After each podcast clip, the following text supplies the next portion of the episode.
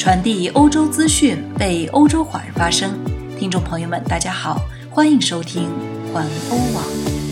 今天是二零二零年九月一日，周二，我们在荷兰为您播报。下面请收听环欧每日播报。首先来关注一下中国外长访问欧洲。中国外长访问欧洲最后一站德国。中国环球时报援引德国之声八月三十日称，王毅于八月二十五日至九月一日访问意大利、荷兰、挪威、法国和德国五国，这是中国外长自新冠肺炎疫情爆发后的首次出访。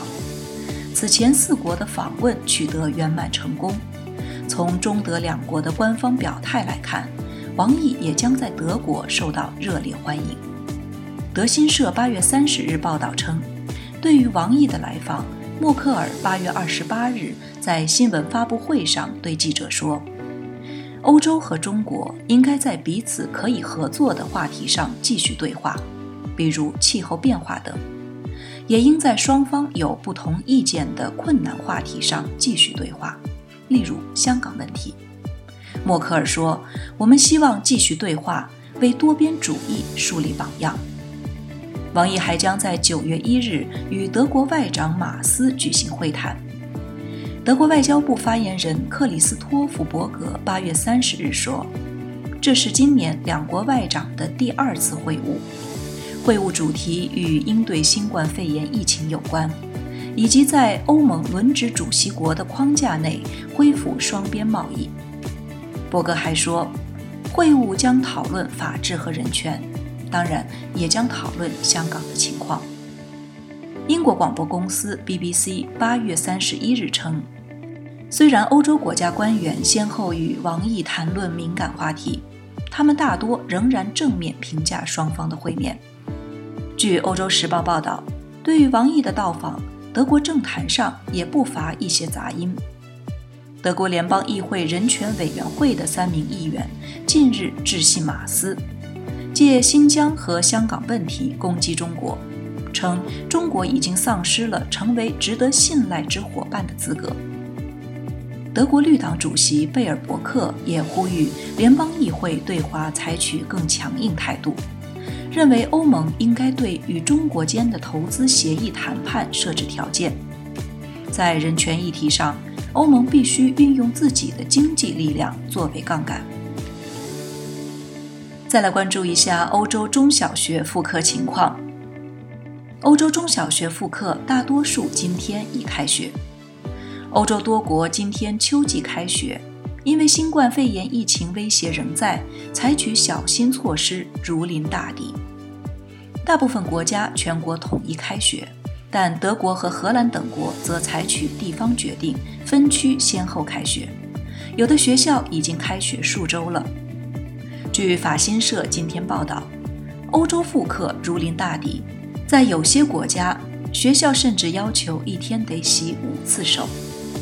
欧洲学校因2019年新冠病毒疫情被迫停课近半年之后，尽管感染率仍然居高不下，依然决定在本月复课。法国和比利时的儿童今天已重返校园，并要求必须佩戴口罩。西班牙则规定学生一天至少洗五次手。许多教师和家长担心重开学校会加速新冠肺炎病毒疫情扩散，但政府仍然坚持复课。再来关注一下，德国正试图填补美国退出世卫组织的空缺。在美国总统特朗普宣布退出世卫组织后约一个月，德国和法国宣布增加对世卫组织的资金支持。德国向世卫组织的捐款总额增加至五亿欧元。美国政治新闻网站欧洲版分析，随着美国的退出，德国将试图填补上全球公共健康领域的资金漏洞，并提供政治支持。世卫组织流行病学家 David Heyman 称，尽管美国是世卫组织重要的合作伙伴，但是它并不是不可替代的。德国正在成为一个至关重要的伙伴，其他的国家也在跟进中。据路透社近日报道，德法两国近期为世卫组织绘制了一张蓝图，主张加强世卫组织的实力，赋予其更多的法律权利，并增加成员国强制性的捐款。再来关注一下，匈牙利拒绝欧洲部分国家游客遭到批评。从九月一日起，因为病毒流行的缘故，匈牙利将不再接受包括荷兰人在内的某些外国游客。荷兰外交部新的旅行资讯说，只有匈牙利的居民才能进入该国，他们返回匈牙利后必须在隔离区隔离十四天。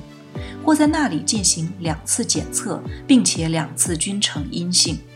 从匈牙利返回荷兰的任何人则无需进入家庭隔离。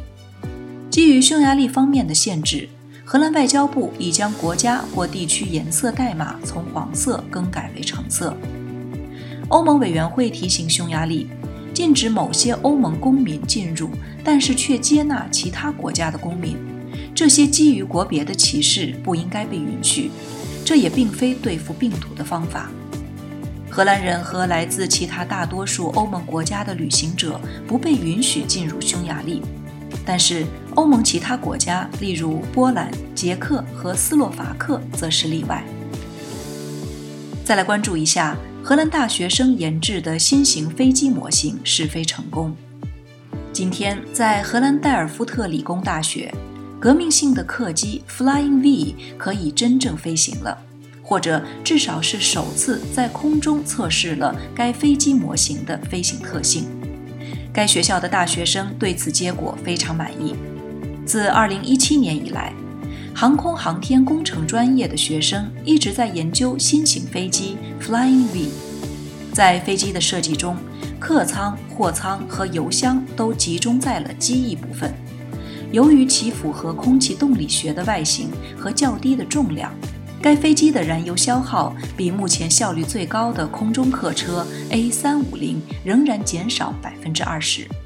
经过五分钟的实验飞行，戴尔夫特理工大学的团队希望证明 Flying V 不仅仅是纸飞机，而是一种确实可行的概念。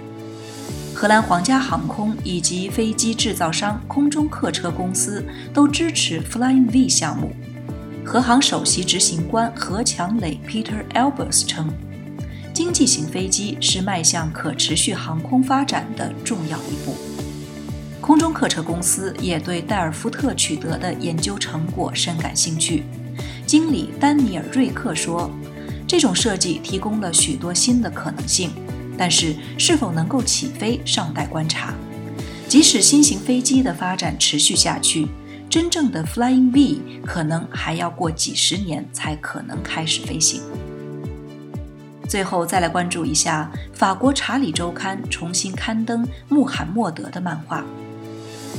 法国讽刺性周刊《查理周刊》重新出版了关于伊斯兰先知穆罕默德的漫画。